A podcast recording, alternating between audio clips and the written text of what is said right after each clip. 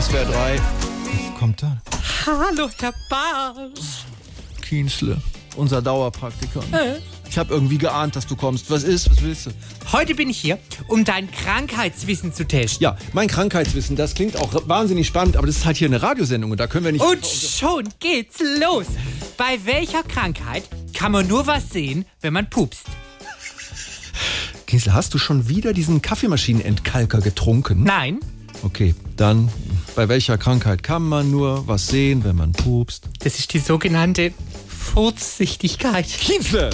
Was weitermachen? Nein! Okay, welche Erkrankungen bekommen Menschen, die regelmäßig sehr lange frühstücken?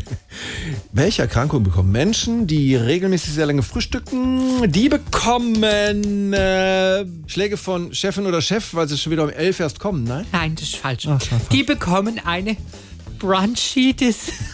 Verstehst du das? Ja, Bronchitis. Gut, dass wir das geklärt haben, Kienzle. Da kannst du jetzt mal vielleicht da die Gabeln in der Küche zählen oder das Waschbecken. da Ab, hinten. ab, ab, ab, ab, ab, ab.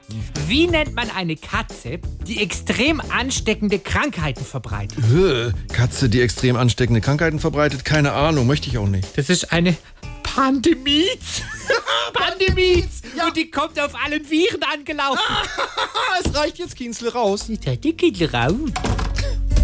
Was denn jetzt noch? Nur noch eine Frage. Was ist in Deutschland die Volkskrankheit Nummer 1? Rücken, Kopfschmerzen, Grippe. Nein, fast. Es ist multiple Mimose. SWR 3